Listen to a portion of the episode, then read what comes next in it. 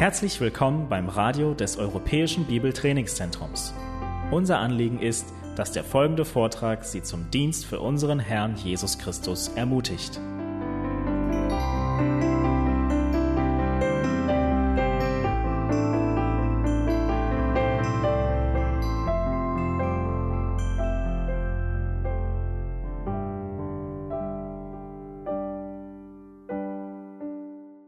Lukas 16 braucht nicht große Einleitung. Es ist ein enorm umstrittenes Gleichnis, ein teilweise auch schwer zu verstehendes Gleichnis, weil Jesus ein, eine böse Person darstellt und dann eine gute Lektion daraus den Jüngern geben möchte. Und wir wollen sehen, welche Lektion das ist. Der Titel verrät es schon. Er spricht von, äh, auch von in Bezug auf unsere Konferenz hier von treuen Menschen, sie zu finden. Und so wollen wir uns das Gleichnis angucken und dann die Lektionen, die wir daraus lernen können. Lass mich beten und dann steigen wir in den spannenden Text ein. Himmlischer Vater, wir danken dir, dass wir an diesem Nachmittag hier zusammen sind, auf dieser Konferenz und wir sind hier als in erster Linie als Leiter in, in verschiedenen Verantwortungen deiner Gemeinde und wir wollen den Dienst tun entsprechend deinem Wort. Wir möchten belehrt werden aus deinem Wort. Wir wollen beten, Herr, dass wir dein Wort auch in dieser Stunde annehmen, nicht als Menschenwort, sondern als das, was es wirklich ist, dein Wort. Mögest du es segnen und uns einen wachen Geist und Aufmerksamkeit schenken beim Zuhören und Reden. Amen. Amen. Stellt euch vor, diese Geschichte, ich weiß nicht, ob ihr den Text schon gelesen habt, wenn ihr euch zu diesem Seminar nun entschieden habt, aber der ungerechte Verwalter ist ein sehr bekanntes Gleichnis. Wir können uns vorstellen, dass in der damaligen Zeit es nicht nur arme Menschen gab und Mittelstand, sondern auch reiche Leute, die viel hatten. Und so ein reicher Mann begegnet uns oder den benutzt Jesus hier in Lukas 16 als Gleichnis. Dieses Gleichnis ist wahrscheinlich keine wirkliche Begebenheit, sondern Jesus denkt sich dieses Gleichnis aus, um eine ganz bestimmte Wahrheit zu verdeutlichen. Und dieser reiche Mann, er hat einen Haushalter. Für die reichen Familien war es üblich, wie auch teilweise heute noch, dass Haushalter im Haus, im Haushalt wohnten und die gesamte Verwaltung übernahmen. Teilweise ist es heute nicht unbedingt die gesamte Verwaltung, ja, aber in diesem Fall sehen wir das, dass es ein genereller Manager ist, vielleicht ein Geschäftsführer. Er hatte, man könnte sagen, Prokura-Autorität, Unterschriftsautorität. Wir sehen, dass dieser ähm, äh, Manager, dieser Haushalter uns begegnet in Lukas 16 im ersten Vers. Und dort beginnt Jesus und sagt zu seinen Jüngern, es war ein reicher Mann, der hatte einen Haushalter und dieser wurde bei ihm verklagt, dass er seine Güter verschleudere. Und wenn wir Johannes 15 in Erinnerung kamen, dann haben wir da das Gleichnis vom verlorenen Sohn unter anderem. In Johannes, in, Entschuldigung, in Lukas 15 sehen wir, dass Jesus mehr von dem Thema und den Prinzipien von Evangelisation spricht. Und hier die ersten Worte in diesem Vers zeigen uns eine Wende. Sie zeigen uns, Jesus richtet sich nun an wen? An seine Jünger. Das heißt, die Zielgruppe hier ist klar und deutlich. Es sind diejenigen, die Jesus nachfolgen. Denen möchte er eine Lektion weitergeben. Er wendet sich an seine Jünger und spricht also von Jüngerschaft. Nun dieser Verwalter den er jetzt für das Gleichnis benutzt. Er wurde angestellt, um großes Vermögen zu verwalten. Es war offensichtlich, wie wir gleich noch sehen werden, wenn wir uns dieses Vermögen ein bisschen genauer angucken. Es war höchstwahrscheinlich kein Sklave, denn Sklaven wurde so eine große Verantwortung nicht gegeben. Er war ein freier Mann und er hatte diesen Beruf des Verwalters. Sie hatten hohes Ansehen, sie hatten hohes Vertrauen und haben riesige Verträge zu verwalten, zu verwalten gehabt. Von diesem großen Vermögen des Hausherrn. Und jetzt beginnt uns hier ein Wort in Lukas 16.1, dass dieser Verwalter nun verklagt wird. Menschen kommen zu dem Hausherrn und sagen, dein Verwalter, er verschleudert dein Geld. Dieses Verklagen kennen wir so ein bisschen vielleicht aus dem Griechischen, das heißt Diabolo. Es ist der Verkläger, der uns anklagt vor dem Herrn. Dieses Wort wird hier benutzt, das heißt, sie bringen vor den Hausherrn, dass dieser Verwalter das Vermögen verschleudert.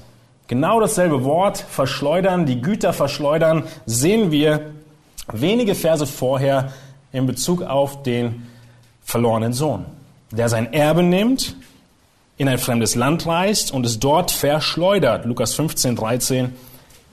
Und so lebte dieser Verwalter. Können wir uns vorstellen.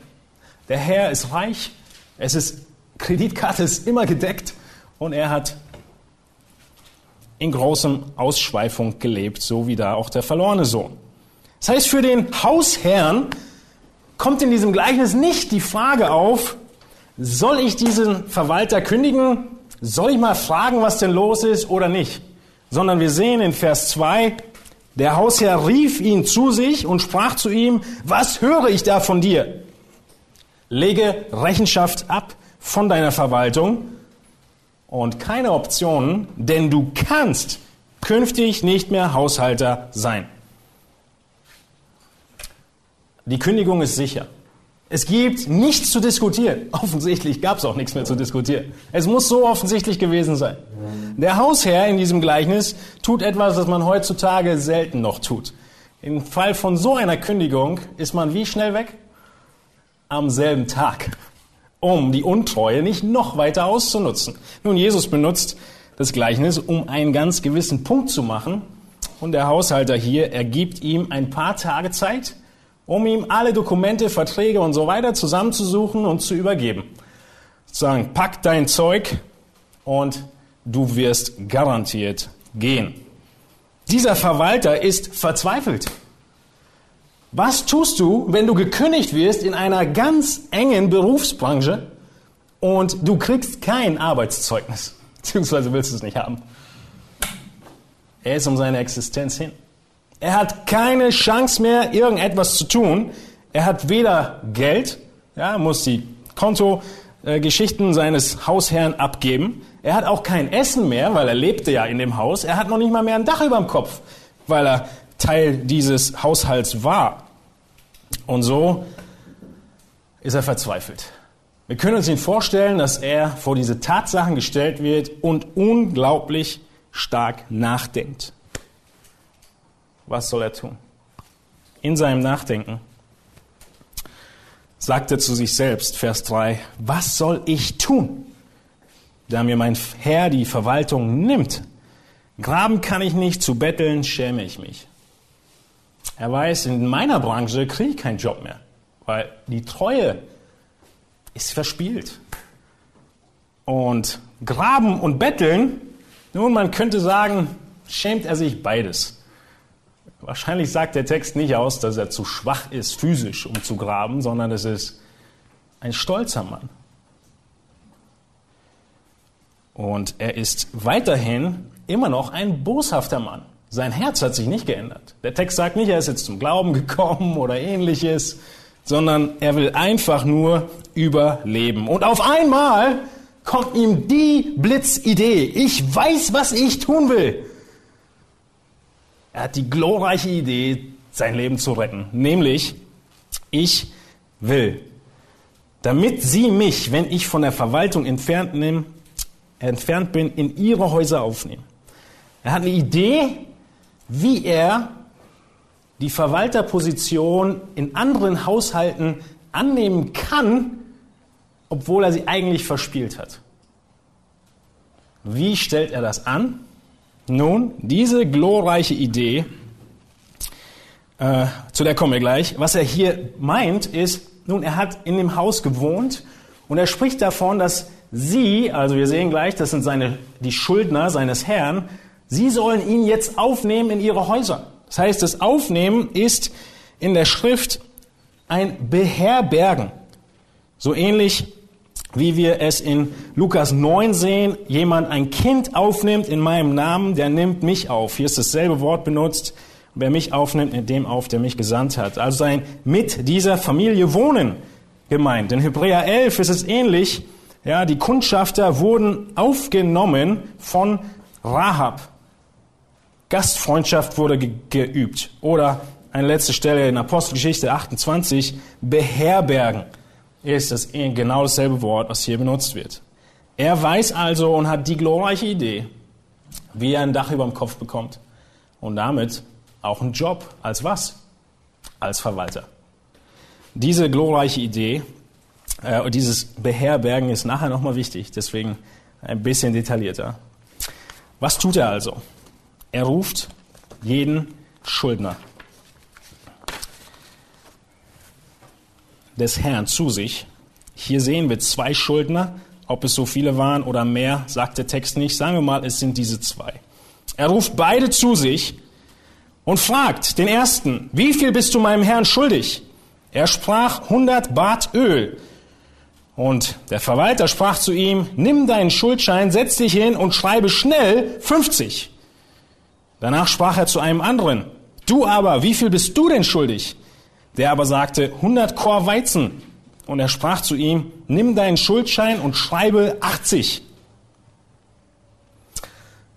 Nun, was waren das für Schuldscheine und was tut er hier?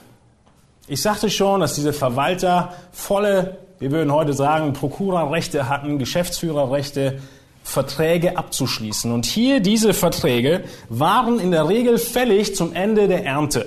Es können Pacht gewesen sein oder ähnliche Sachen große Beträge. Wenn wir von 100 Bad Öl sprechen, dann ist das, entspricht es einem Wert von ungefähr drei Jahreslöhnen. Drei Jahreslöhne Schulden hatte nur der eine Schuldner bei dem Herrn. Da könnt ihr euch vorstellen, wie reich der Herr tatsächlich war. Der andere Schuldner hatte 100 Weizen Schulden. 100 Weizen sind circa acht bis zehn Jahreslöhne an Schulden, die er bei dem Herrn hatte.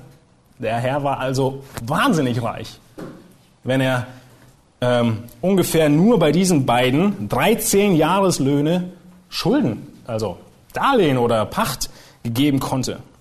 Nun, und diese ähm, Wertsummen konnte der Verwalter ändern. Die Schuldscheine damals wurden, damit man sie nicht fälschen kann, von dem Schuldner selbst geschrieben. Dann konnte man zu jedem Zeitpunkt hingehen und sagen, du hast das geschrieben, das ist deine Handschrift und es ist schlechter zu fälschen, schwieriger zu fälschen, wenn ich selber meine Schulden aufschreibe und dann der Verwalter nur noch seinen Stempel setzt. Und deshalb sagt er dem Schuldner, nimm deinen Schuldschein und ändere ihn. Außerdem tut er das, damit der Schuldner nie sagen kann, ich habe da nichts mit zu tun gehabt, ich nehme dich doch nicht auf in mein Haus. Die sitzen jetzt in einem Boot. Der Mann ist wirklich clever. Sie sind beide drin in dieser Sache und was erlässt er ihnen? Also 100 Bad Öl waren drei Jahreslöhne. Was erlässt er ihm? Die Hälfte. Ungefähr anderthalb Jahreslöhne. Einfach so gestrichen.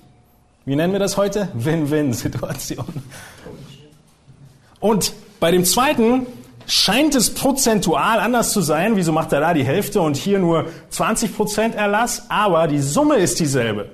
100 Chor Weizen waren ungefähr 8 bis 10 Jahreslöhne, also waren 20 Chor Weizen das, Erlassen auch ungefähr zwei Jahreslöhne Rabatt, Erlass von Schulden. Das heißt, dieser Mann hat mal eben vier Jahreslöhne gut bei anderen Schuldnern, bei anderen großen Investoren. Wenn die so viel Schulden machen, dann haben die auch ordentlichen Betrieb. Und in der Kultur damals, ähnlich wie es teilweise auch heute noch ist, war es ein festes Prinzip, dass eine Hand die andere wäscht. Wenn ich dir was Gutes tue, dann tust du mir auch was Gutes. Jesus benutzt dieses Beispiel, als er sagt, wer bist du denn, wenn du den einlädst, der dich eingeladen hat? Erinnert ihr euch? Dieses Prinzip war Teil der Kultur. Das heißt, der Verwalter konnte sicher gehen und sicher sein, sie werden mir vier Jahreslöhne garantiert, äh, schulden sie mir und werden sie mir zurückgeben. Soweit das Gleichnis. Was kann man daraus Gutes lernen? Ein unglaublich boshafter Mensch. Wir lesen weiter, oder wir sehen jetzt in den nächsten Versen diese fünf Prüfkriterien eines potenziellen geistlichen Leiters. Wir können diese fünf Kriterien auch auf uns anwenden. Natürlich, das tun wir immer zuerst. Aber da wir hier auf der Hirtenkonferenz sehen, habe ich sie so formuliert, dass wir uns die Frage stellen bei potenziellen Leitern, entsprechen sie diesen Prinzipien, die Jesus hier lehren möchte. Und es sind fünf in den Versen 8 bis 15. Und das erste Prinzip, was wir hier sehen, ist in Vers 8 gefunden und so ein bisschen auch noch in anderen Teilen des Textes, ist die Frage, macht er, macht dieser potenzielle Leiter, mein potenzieller Timotheus, macht er sich Gedanken über sein Leben nach der Kündigung auf dieser Erde? Das ist die größte Frage, die wichtigste Frage und die Hauptbedeutung des Gleichnisses. Denn wir sehen in Lukas 16, 8, in dem nächsten Vers, dass der Herr den ungerechten Haushalter lobt. Die Kommentatoren, sie sagen, einige sagen, dass es dieser Herr in Vers 8 ist immer noch der Hausherr. Andere könnten sagen, okay, wir, wir, es könnte sein, dass es jetzt schon Jesus ist, der spricht. Ist nicht ganz, ähm, nicht wirklich relevant für die Bedeutung. Aber nehmen wir an, es war der Hausherr, dann sagt selbst der Hausherr, lobt er den ungerechten Haushalter, dass er klug gehandelt hat. Oder Jesus.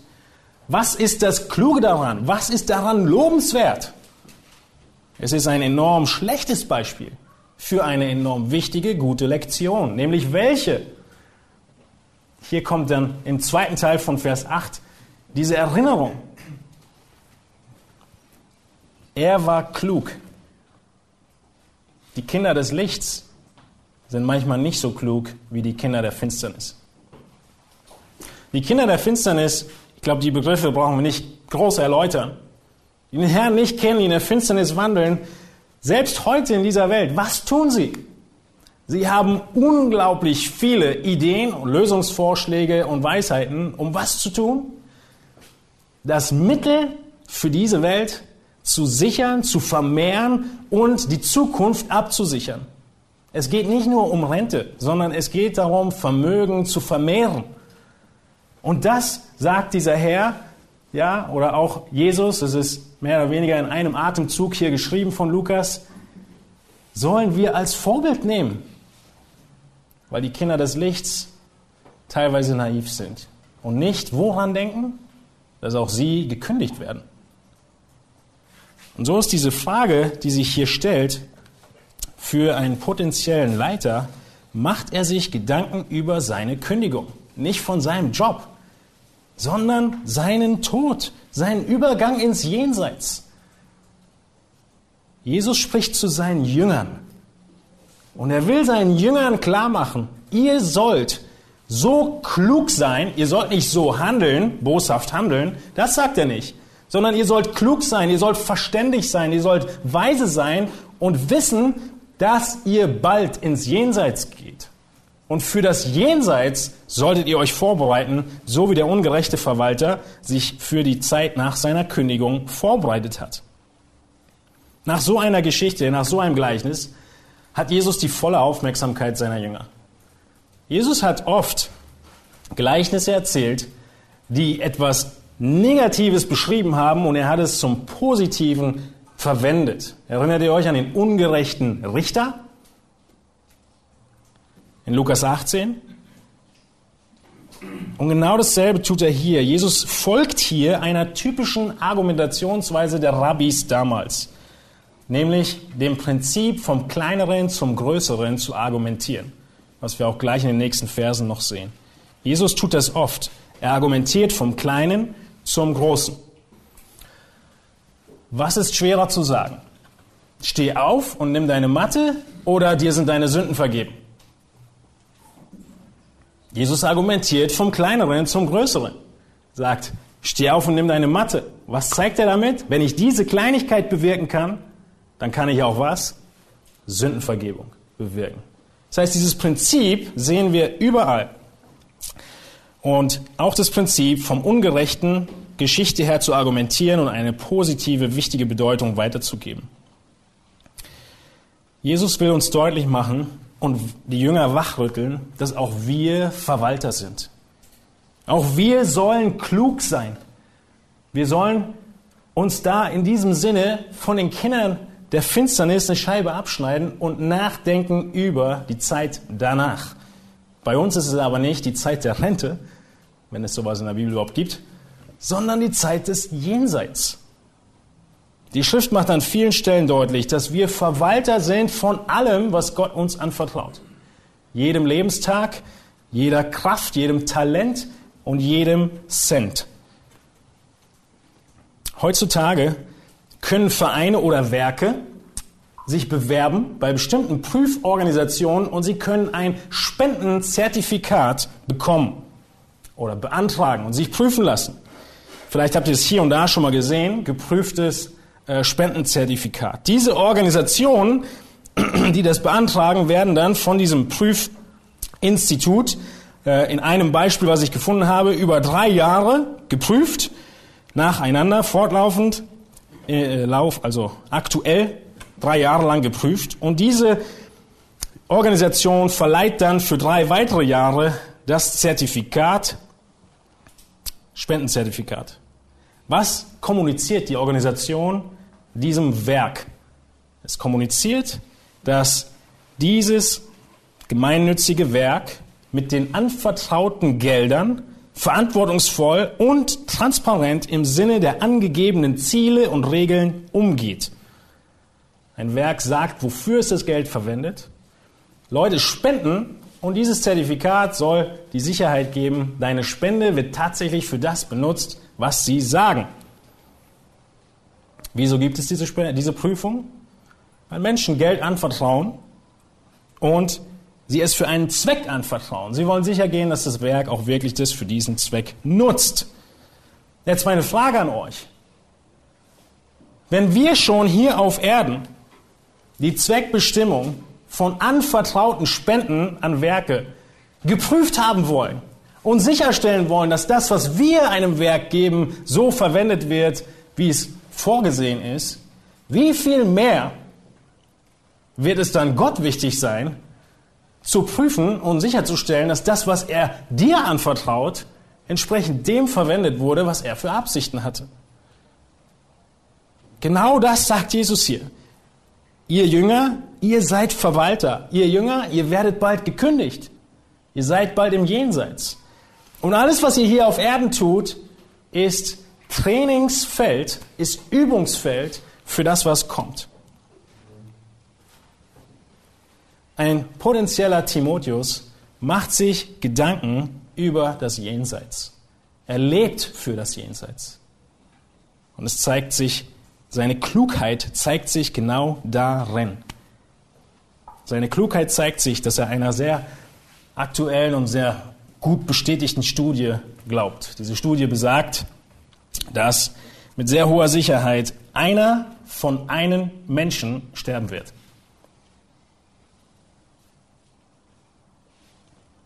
Jeder wird sterben.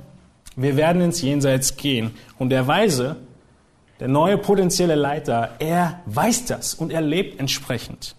Wir sehen wenige Verse später, dass sowohl der reiche Mann als auch Lazarus, das ist das nächste Gleichnis, beide sterben. Und das letzte Hemd hat keine Taschen. Nun, wir haben häufig eine falsche Sicht von dem Investieren unserer Güter auf dieser Welt und dem ewigen Lohn. Viele äh, Gläubige sagen, wir dienen und wir geben aus einem einzigen Grund, nämlich weil wir den Herrn lieben und ihm danken wollen für das, was er uns für uns getan hat. Aber die Schrift zeigt uns einen weiteren sehr wichtigen Grund, warum wir geben sollten, warum wir dienen sollten und uns hingeben in den Dienst des Herrn.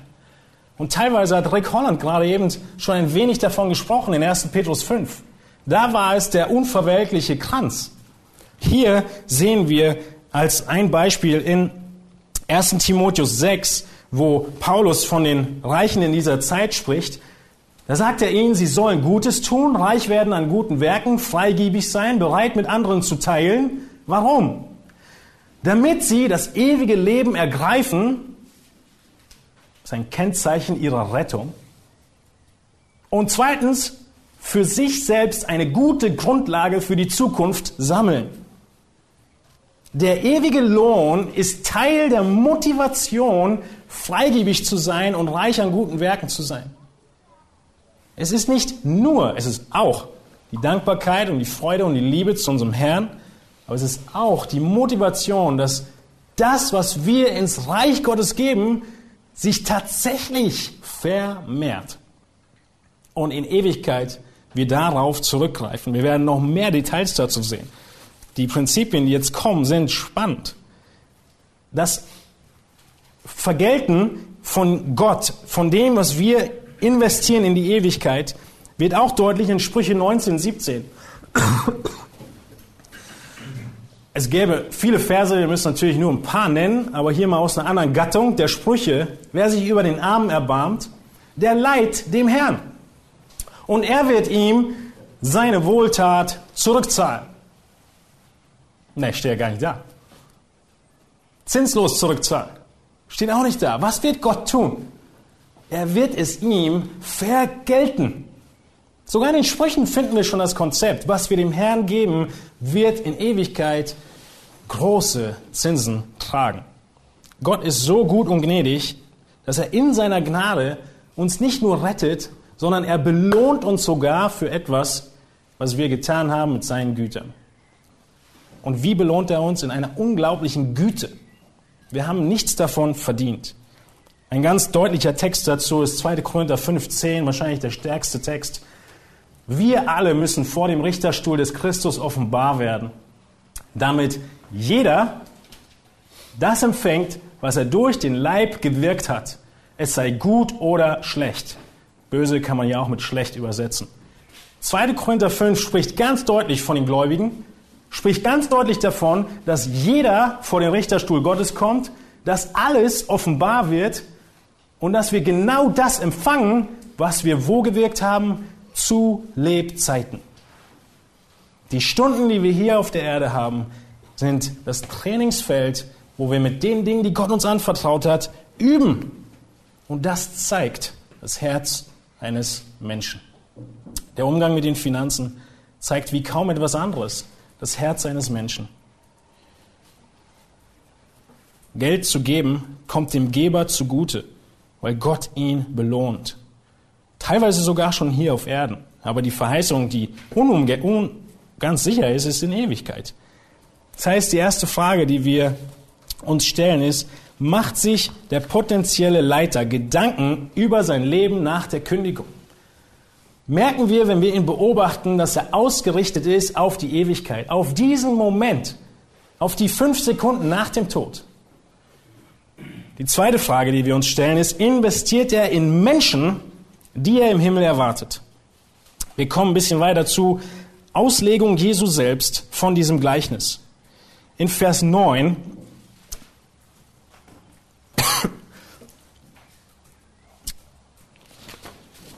In Vers 9 lesen wir dann, auch ich sage euch, egal welche Auslegung wir nehmen, spätestens hier spricht Jesus wieder. Ja, ob das in Vers 8 jetzt der Herr Jesus war oder der Herr, der Haushalter, äh, der, der, der Inhaber. Aber hier ist ganz deutlich, dass Jesus sagt, ich sage euch, macht euch Freunde mit dem ungerechten Mammon, damit, wenn ihr Mangel habt, sie euch aufnehmen in die ewigen Hütten. Macht euch Freunde mit dem ungerechten Mammon, damit ihr, wenn ihr Mangel habt, sie euch aufnehmen in die ewigen Hütten. Schon einige Kapitel vorher beschreibt Lukas in Lukas 12, 29 und folgende, und ihr sollt nicht danach trachten, was ihr essen oder was ihr trinken sollt. Und beunruhigt euch nicht, denn nach all diesem trachten die Heidenvölker der Welt. Euer Vater aber weiß, dass ihr diese Dinge benötigt. Trachtet vielmehr nach dem Reich Gottes, so wird euch dies alles hinzugefügt werden. Fürchte dich nicht, du kleine Herde, denn es hat eurem Vater wohlgefallen, euch das Reich zu geben. Verkauft eure Habe und gebt Almosen, macht euch Beutel, die nicht veralten, einen Schatz, der nicht vergeht, im Himmel, wo kein Dieb hinkommt und keine Motte ihr Zerstörungswerk treibt, Denn wo euer Schatz ist, wird auch euer Herz sein. Wenn wir von potenziellen Leitern sprechen, was wollen wir dann tun? Wir würden gerne unsere Röntgenbrille aufsetzen und ins Herz schauen, damit wir wissen, die große Investition, die 2. Timotheus 2.2 bedeutet, wir hören ja noch weitere Predigten dazu. Wen nehme ich, um da rein zu investieren? Eins der größten und vernachlässigsten Prüfkriterium ist genau das. Es ist nur ein Vers von vielen. Ihr kennt sie, ihr habt sie x-mal gelesen. Aber achten wir darauf,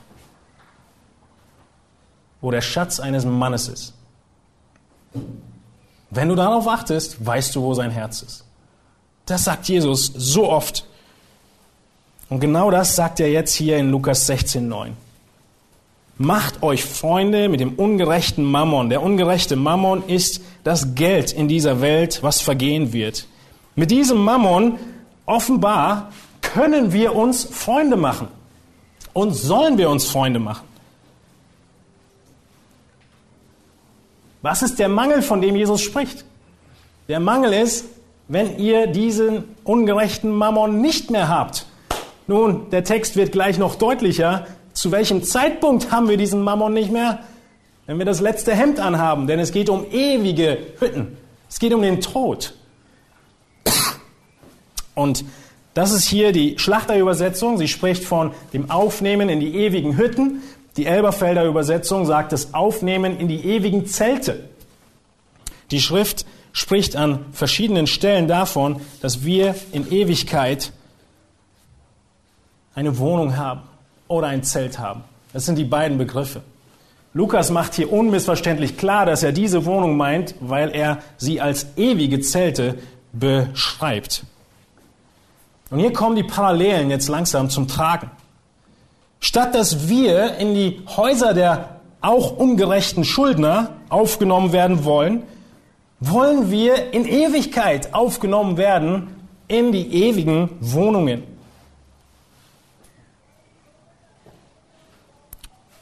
Ein anderer, äh, eine andere weitere Stelle, wo diese Hütten beschrieben werden, ist ein paar Kapitel vorher in Lukas, ja, wo die Verklärung Jesu war und was ist die tolle Idee von Petrus?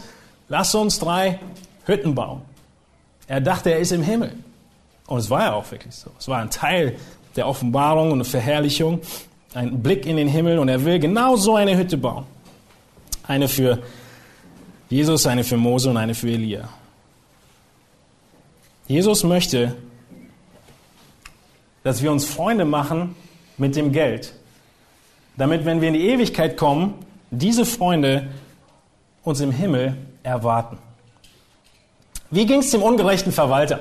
Tag der Kündigung ist vorbei. Er kommt und spaziert bei dem 100 Baht Ölschuldner vorbei. Wie wird er ihm wohl begegnen? Weggucken, ich kenne dich nicht. Nein, er wird ihm zurufen, hallo ungerechter Verwalter, komm her, wir haben gerade gegrillt. Weil wir grillen extra für dich. Der Text hier beschreibt eine Szene im Himmel, dass wenn du in den Himmel kommst oder dich im Himmel bewegst, was wir tun werden, wir werden tatsächlich Wohnungen haben, wir werden rumlaufen können, wir werden Leute treffen. Und was wird passieren?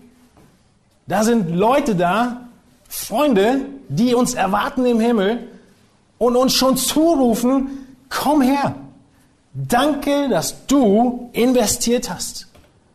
Sie werden rufen und sagen, danke, dass du dem Herrn deine Güter gegeben hast. Ich wurde dadurch gerettet. Ich bin dadurch vor Sünde bewahrt worden. Ich bin dadurch zugerüstet worden, um der Gemeinde zu dienen. In irgendwelchen Formen werden sie dir Danke sagen und dich aufnehmen, dich beherbergen, dich als Gast haben wollen. Es ist ein Empfangskomitee. Und das Spannende daran ist, dass wir nicht wissen, wer da sein wird. Denn wir unterstützen, wir als Gemeinde unterstützen eine äh, Missionarin, die unter Waisen arbeitet. Und sie erzählt nur von so alle zwei Jahre mal diverse Namen von Teens, ja, die bisschen älteren, die sich zum Herrn entschieden haben, Richtung Taufe gehen, Mitgliedschaft in der Gemeinde, dort in der Ortsgemeinde. Und ich freue mich auf den Tag im Himmel, wo ich sie endlich sehen werde. Und ich weiß, was sie sagen werden. Sie werden das hier sagen. Nicht nur zu mir persönlich. In diesem Fall ist es die Gemeinde, die es unterstützt. Aber es wird nicht vergeblich sein. Und diese Sicht in die Ewigkeit zu investieren, braucht ein Schützling. Investition nicht nur in Dinge, sondern in Menschen. Denn diese Qualifizierung ist wichtig. Es sind Menschen, die am Ende wo sind? Im Himmel. Es ist eine Investition in Menschen, die am Ende im Himmel sind. Natürlich ist es auch der Missionsdienst, wie das Beispiel gerade und viele andere Bereiche. Aber es ist nicht so sehr, wovon Jesus hier spricht, dass wir nur um des Wassers willen einen Brunnen bohren. Darum geht es nicht, um diese Art von Hilfe, sondern es geht um die Hilfe, die es zum Ziel hat, Menschen für Christus zu gewinnen. Diese Investition heißt er hier gut. Es heißt von John Wesley, einer der größten Evangelisten des 18. Jahrhunderts, geboren 1703, dass er nach einer ähm, Begebenheit, die er erlebt hat, angefangen hat, den Armen noch mehr zu geben und zu spenden. Er hatte im ersten Jahr ein Einkommen von 30 Pfund. Und er hat herausgefunden, dass er mit 28 Pfund pro Jahr leben konnte. Also hat er zwei Pfund weggegeben den Armen. Im zweiten Jahr seines Dienstes wurde sein Einkommen auf 60 Pfund erhöht. Aber er hat seine Ausgaben von 28 Pfund beibehalten und konnte 32 Pfund spenden, den Armen geben. Im dritten Jahr sprang sein Einkommen auf 90 Pfund und er gab 62 Pfund weg. In seinem ganzen Leben äh, wurde das Einkommen Wesleys bis auf 1400 Pfund pro Jahr hoch aber er überschritt selten die 30 Pfund Ausgaben pro Jahr. Und das ging so weit, dass die englische Steuerbehörde ihn 1776 äh, vor Gericht stellte, weil sie sich sicher waren, dass da irgendwas schief läuft in seiner Buchhaltung. Ihr Lieben, ich kenne so einen Mann persönlich.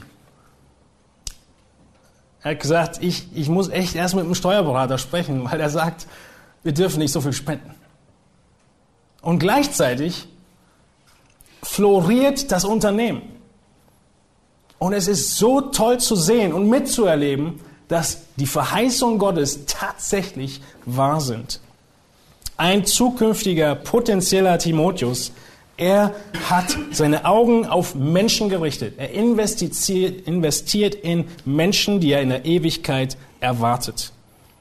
Und er tut dies, indem er in den kleinen Dingen treu ist. Diese finanzielle Haushalterschaft, sagt Jesus jetzt als nächstes, ist das Kleine. Wir haben gerade schon vorhin gesagt, Jesus argumentiert vom Kleinen zum Großen. Und hier kommen wir jetzt zu dem Punkt, warum das Ganze ein so wichtiges Prüfkriterium für zukünftige Leiter ist. Weil dieses Element der finanziellen Haushalterschaft, das ist das Kleine.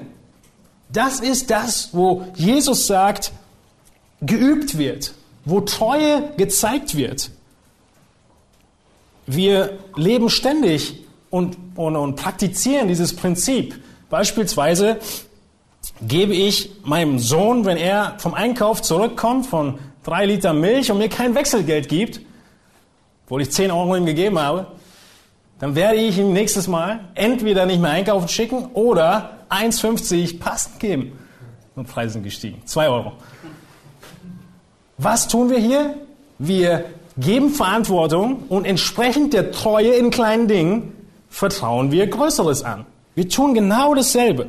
Und Gott sagt, er tut hier auch genau dasselbe. Was ist das Kleine? Das Kleine ist die Haushalterschaft in den Finanzen. Es heißt im Text in Vers 10, wer im geringsten treu ist, der ist auch im Großen treu. Und wer im geringsten ungerecht ist, der ist auch im Großen ungerecht. Wenn ihr nun mit dem ungerechten Mammon nicht treu wart, wer wird euch das Wahre anvertrauen? Und wenn ihr mit dem Gut eines anderen nicht treu wart, wer wird euch das Eure geben? Das ist der Höhepunkt des Abschnitts. Das wichtige Prinzip. In Vers 10 als Prinzip formuliert. Positiv und negativ. Wer im Geringen treu ist, ist auch im Großen treu. Wer im Geringen ungerecht ist, ist auch im Großen ungerecht. Und jetzt geht der Vergleich weiter. Was ist das Geringe, was Jesus in diesem Fall meint? Das Geringe ist der ungerechte Mammon. Wenn ihr mit dem nicht treu wart, wer wird euch das Wahre anvertrauen? Okay, was ist das? Was ist der ungerechte Mammon? Die materiellen Güter auf dieser Welt. Was ist das Wahre? Das wahre Geld ist das, was nicht vergeht. Wo ist das? Im Himmel. In Vers 12 wird es nochmal näher beschrieben auf parallele Art und Weise. Der ungerechte Mammon, ich habe es vorhin gesagt, wir sind Verwalter. Der hat nie uns gehört. Wenn ihr mit dem Gut eines anderen nicht treu wart, weil das ganze Geld gehört ja Gott, wer wird euch das Eure geben? In dieser Parallelstruktur wird deutlich, das Geringe ist der ungerechte Mammon und das, die Güter, die eigentlich Gott gehören, die jemand anders gehören und wir verwalten sie. Und das Große, was anvertraut werden soll, ist das Wahre und das Eure. Und Jesus macht deutlich, hier und jetzt zum Üben, so wie Taschengeld mit den Kindern. Habt ihr ein bisschen was und ich will sehen, wie ihr damit umgeht. Am letzten Tag kommt euer Erbe. Das gehört euch. Es geht nie zurück. Bleibt bei euch. Aber ihr müsst euch treu erweisen. Und wenn nicht, so klar 2. Korinther 15. Wenn nicht, dann bekommt ihr dieses Erbe nicht. Weder 2. Korinther 5 noch 1. Korinther 2 und 3, eine Parallelstelle, sprechen davon, dass wir das Heil verlieren. Es spricht davon, dass wir den Lohn verpassen. oder es sehr klein wird. Wie wichtig, und noch ein Aspekt mehr dazu, dieses Prinzip nimmt jeden Boden von dem Argument, ja, wenn ich etwas mehr hätte, dann würde ich geben, investieren, was auch immer. Was sagt denn der Text? Wie bekommst du denn mehr? indem du in dem, was du jetzt hast, treu bist. Dieses Prinzip hier ist angewandt auf das Hier und das Jenseits, äh, die, die Erde und dann die Ewigkeit. Aber das Prinzip gilt auch im Leben hier und jetzt, in verschiedenen anderen Bereichen. Und deshalb ist es ein so wichtiger Aspekt, der aufdeckt, wo das Herz eines Mannes steht. Wir sehen, äh, gerade in 1. Petrus 5 schon gesehen, können hier ein wenig zügiger machen, weil Rick das schon erledigt hat. Nicht geldliebend sein oder nicht nach schändlichem Gewinn strebend sein, ist eine Qualifikation von geistlichen Leitern. Und deshalb ist es aus dieser Perspektive, wir, das Herz offenbart sich, und auch aus der Notwendigkeit der Qualifikation wichtig, dass wir mit den Männern über diese Themen sprechen. Und die Fragen, die wir stellen, ist, wie geht er mit der Verantwortung der finanziellen Haushalterschaft um? Ist er treu? Kann er seine Wünsche, seine Bedürfnisse kontrollieren? Genauso wie er sein äh, Temperament kontrollieren muss, muss er sein Portemonnaie kontrollieren. Oder in dem Sinne erstmal seine Wünsche, Träume von materiellen Dingen. Es ist ein Teil wie der Charakter offenbart wird. Er ist frei von der Liebe zum Geld. Er weiß, dass das Geld anvertraut ist und er nutzt es für die Ewigkeit. Rick hat gerade auch schon den Satz genannt. Wir als Leiter und auch potenzielle Leiter, wir sollten in aller Regel nicht die Ausnahme bilden, sondern die Regel. Ich stehe erkennen, das Sprichwort, Ausnahmen bestätigen die Regel. Aber wir als Leiter sollten nicht die Ausnahme sein, sondern wir sollten die Regel sein und wir sollten vorbildlich sein in, der, in dem, was die Regel ist. Wir sollten vorbildlich sein in dem, dass alles, was uns anvertraut ist, wir einsetzen für das Reich Gottes. Es gibt Leute, die brüsten sich mit ihrer Armut, sie rechtfertigen ihre Faulheit auf der Basis, dass man nicht geldliebend sein soll. Das ist nicht der Punkt, worum es spricht. Wir sollen fleißig sein und wenn wir mehr Geld machen können, sollen wir mehr Geld machen. Ist äh, nicht immer der Fall, aber es ist nicht so, dass das Geld schlecht ist. Geld ist nicht böse. Wir sollen im Schweiße unseres Angesichts arbeiten, treu arbeiten und dieses Geld nutzen, einsetzen. Warum ist es so schwer, über Geld zu reden und über Habsucht zu reden? Ist es schwer?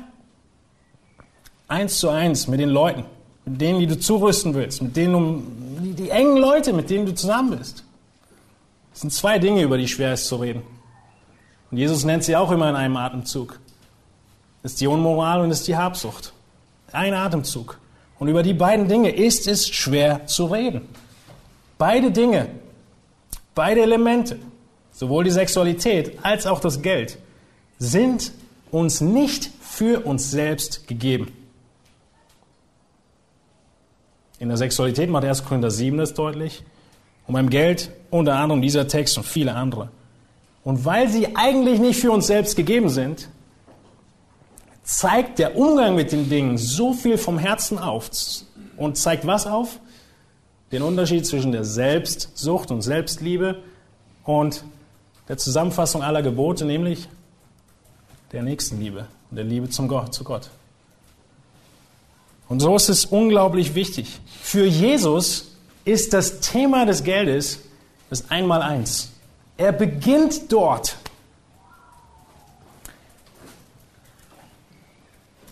Als einer der Standortleiter im EBDC bekomme ich im Jahr um die 70, 80 Bewerbungen auf den Tisch und ihre Referenzen von geistlichen Leitern über die Schüler. Eine der Fragen in den Referenzen heißt, wie beurteilst du seine finanzielle Verantwortung? seine oder ihre. Was meint ihr, was die Referenzgeber in diesem Punkt antworten? Wenn ihr diesen, äh, ich habe jetzt keinen mitgebracht, äh, Fragebogen schon mal gesehen habt, es gibt so eine, einfach nur ankreuzen, eine, eine Tabelle, wo ihr verschiedene Dinge ankreuzen könnt. So sehr vorbildlich und dann ähm, nicht gut. Und die letzte Spalte ist nicht beobachtet. Was meint ihr, ich habe die Statistik nicht gemacht, aber vom Gefühl her trifft in 90 oder höheren Prozentzahl der Fälle zu. Ihr habt selber angekreuzt, ne? Nicht beobachtet. Das ist mir aufgefallen. Nicht beobachtet. Das heißt, wie Referenzgeber in irgendeiner Form, wir haben es nicht auf dem Schirm. Und es ist so ein tolles Werkzeug, was Gott uns gegeben hat. Wir haben den Röntgenblick nicht, wir können nicht ins Herz gucken, aber es ist das Einmaleins. Und lass uns das nicht überspringen. Und natürlich ist die Gefahr groß, dass wir nicht so viel darüber reden, wenn wir selber damit groß zu kämpfen haben oder Niederlagen erleiden in Habsucht. Das ist natürlich immer der Anfang von allem, dass wir bei uns beginnen. Aber wenn du dich als Vorbild übst und den Standard setzt, indem du Christus imitierst und seinem Wort gehorsam bist, dann fällt es nicht schwer, darüber zu reden. Dann gibt es Zeugnis über Zeugnis, wie Gott tatsächlich, teilweise schon hier auf Erden, dieses Leben segnet und wie es wahr ist, dass wer reichlich sät, auch reichlich erntet. Diese Lektionen sind in keinem BWL-Kurs zu finden. Nicht in, der, in dem Ausmaß, wie die Schrift sie darstellt. Ganz praktisch kannst du darauf achten oder vielleicht ihn sogar zuhören. Wie redet er über die Steuern. Wie redet er über dem, was des Kaisers ist? Ist das ihm ein enorm starker Dorn im Auge? Ich habe mit solchen Männern zu tun. Und für mich stellt sich die Frage nicht, ob sie in den nächsten Schritt der Zurüstung kommen. Wir bleiben bei den Punkten erstmal stehen. Aber achtet darauf, achtet darauf, wie sich Formen von Geldliebe oder Habsucht in eurem Umgebung, das ist selbst in den Regionen in Deutschland unterschiedlich, geschweige denn in der ganzen Welt. Wie wirkt sich das aus? Wie zeigt sich das? Stell offene Fragen. Sei mutig, Fragen zu stellen. Ganz offen. Es kann saubere, gute und auf die Ewigkeit fokussierte Beweggründe haben. Es ist nicht so, dass irgendein Auto zu kaufen immer falsch ist. Aber nimm dir doch den Mut zusammen und sag, Mensch, Junge, Erzähl mal, was hat dich denn bewogen, dieses Auto zu kaufen? Was hat dich denn bewogen, dieses oder jenes anzuschaffen, zu machen oder sonst etwas zu tun? Oder du fragst ganz konkret, das hat Gott dir anvertraut? Erzähl mal, wie willst du das denn fürs Reich Gottes nutzen? Alles, was Gott uns anvertraut, sollen wir nutzen. Offene Fragen stellen und wenn wir schon den Anschein haben, es könnte kritisch sein, können wir sagen, okay, sag mal, was hast du in den letzten Jahren alles auf Kredit gekauft? Ganz modern heutzutage. In der Regel 0%. Letztens hat mir ein Freund erzählt, er hat minus 0,4% Finanzierung äh, angeboten bekommen, also für so ein kleines, kleinen Einkauf. Ob das nun was dran ist oder nicht, aber überall können wir auf Kredit kaufen. Das kann ein äh, Muster werden und kann schwierig sein. Hast du Kredite? Wie läuft die Tilgung? Du musst nicht gleich das ganze, äh, den ganzen Haushaltsplan sehen, die Konteneinblick haben oder sonst was, sondern frage einfach. Kannst du die Ausgaben bestreiten, die du hast, oder übersteigen deine Ausgaben die Einnahmen? Das merkt man irgendwie. Wie sehr sehnst du dich zum Ende des Monats, zur Gehaltszahlung oder zur Mitte des Monats? Wie immer du fragen willst. Du kannst fragen, hey, was sind denn deine Pläne, wie du sparst? Wenn wir hier von jungen Männern reden, die wir zurüsten wollen, viele dieser Dinge sind heute nicht mehr natürlich weitergegeben worden aus dem Elternhaus oder aus der Gemeinde und man lebt tatsächlich immer auf eine schwarze Null oder sogar negativ. Sparen, das ganze Konzept davon. Wir sind noch nicht so naiv, dass wenn wir einen Chauffeur anstellen wollen, uns noch nicht mal seinen Führerschein zeigen lassen. Das Einmaleins, das Grundlegende, dürfen wir nicht vergessen. Vielleicht kommt es uns zu radikal vor, was Jesus tut, wenn er in Lukas 18, ein paar Kapitel später sagt, eines fehlt dir. Verkaufe alles, was du hast und verteile es an die Armen. So wirst du einen Schatz im Himmel haben und komm, folge mir nach. Das durfte nur Jesus sagen. Das darf heute niemand mehr sagen. Probier es mal aus die Reaktion darauf. Das heißt ja nicht, dass man das tun muss. Aber die Reaktion auf die Frage offenbart eine Menge. Wir dürfen auch in der Gemeinde Ehekurse machen mit den, mit den äh, jungen verheirateten oder verlobten Pärchen. Und ein Teil des Ehekurses, den wir benutzen, ist, sind die Finanzen. Ganz wichtig in der Ehe, immer schwierig. Und nur der Blick und das ganze Gesicht hat in dieser Lektion mir alles verraten über die nächsten Monate und vielleicht Jahre, mal gucken, dieses Mannes. Ein treuer Mann, ein toller Mann, aber da ist noch Arbeit. Und manchmal wollen wir nicht hingucken. Manchmal sagen wir, wir geben hier eine Matheprofessur, äh, einen Lehrstuhl ab und haben nicht mal geguckt, ob er es einmal eins kann. Sollen wir hier die ganzen, äh, ein, ein, ein, Zachäus haben wir, Entschuldigung, äh, das, das positive Vorbild von Zachäus, ein Kapitel später, ist, er gibt einfach die Hälfte der Güter und zahlt vierfach zurück. Ja, wir sind mit fast allen Parallelstellen im Lukas geblieben. Das ist fast alles, was Jesus beschrieben hat. Eine praktische Frage, die häufig noch kommen könnte, ist, sollen wir jetzt alle Daten einsehen? Nein, tun wir nicht. Ja, ich installiere auch nicht bei jedem der jungen Männer einen, einen Logger, der mir alle Webseiten schickt, um sie vor Pornografie zu schützen oder ähnliches. Ja, bei Suchtverhalten, da machen wir das. Ja, oder bei äh, Schuldenberatung, wie man das nennt, ja, das sind große Schulden und so weiter. Da sind Schritte erforderlich, die sind weit über das hinaus, was wir normal tun. Aber es geht nicht darum, alles offen zu legen, sondern darum, die richtigen Fragen zu stellen, um das Herz aufzudecken. Wir wollen der Habsucht nicht auf den Leim gehen.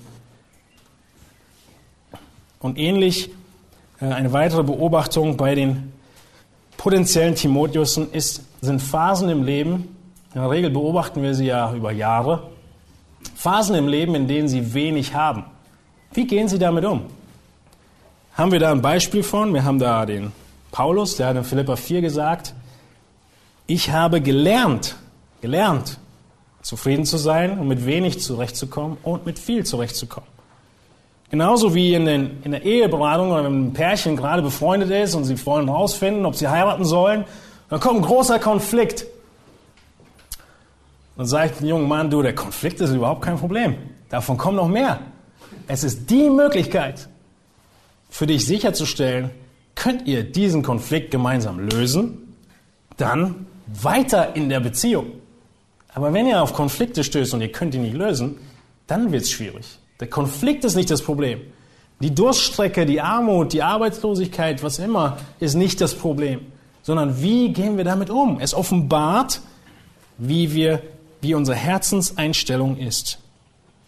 Wir sind nicht naiv und meinen, dass es immer bergauf gehen muss. Paulus lernte mit wenig zurechtzukommen. Das letzte, ja, wir müssen schließen, ist, dass wir unser Herz vor Materialismus behüten. Und genau das fragen wir unseren Timotheus. Behütet er sein Herz vor den Götzen des Materialismus? So ein bisschen nicht mehr ganz Teil dieses Gleichnisses, aber der nächste Vers. Äh, Vers 13 ist noch Teil des Gleichnisses, aber dann Vers 14 nicht mehr. In Vers 13 setzt Jesus einen obendrauf. Jesus geht so weit, dass er sagt, kein Knecht kann zwei Herren dienen, denn entweder wird er den einen hassen und den anderen lieben oder er wird dem einen anhängen und den anderen verachten. Ihr könnt nicht Gott dienen und dem Mammon. Hier geht es nicht mehr in Vers 13 um ewigen Lohn sondern um Rettung oder verloren sein.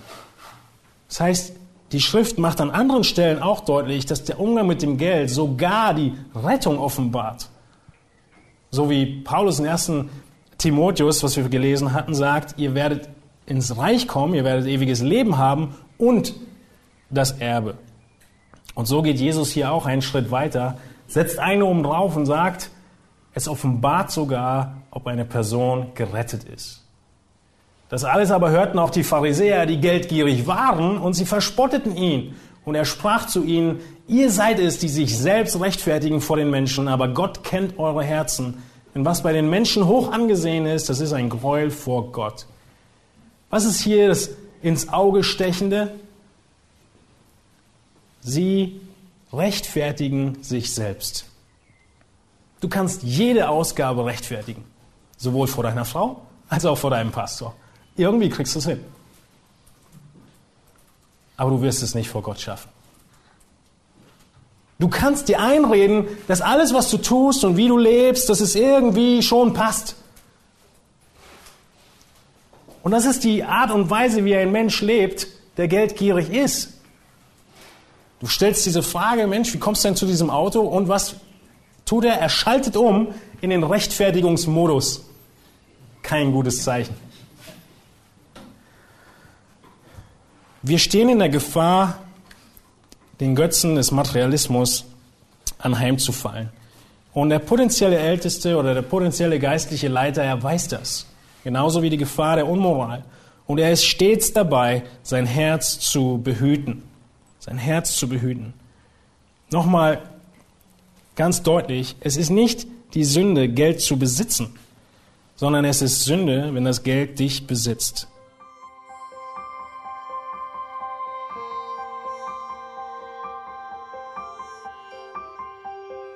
Auf Wiederhören und bis zum nächsten Mal beim EBTC Radio.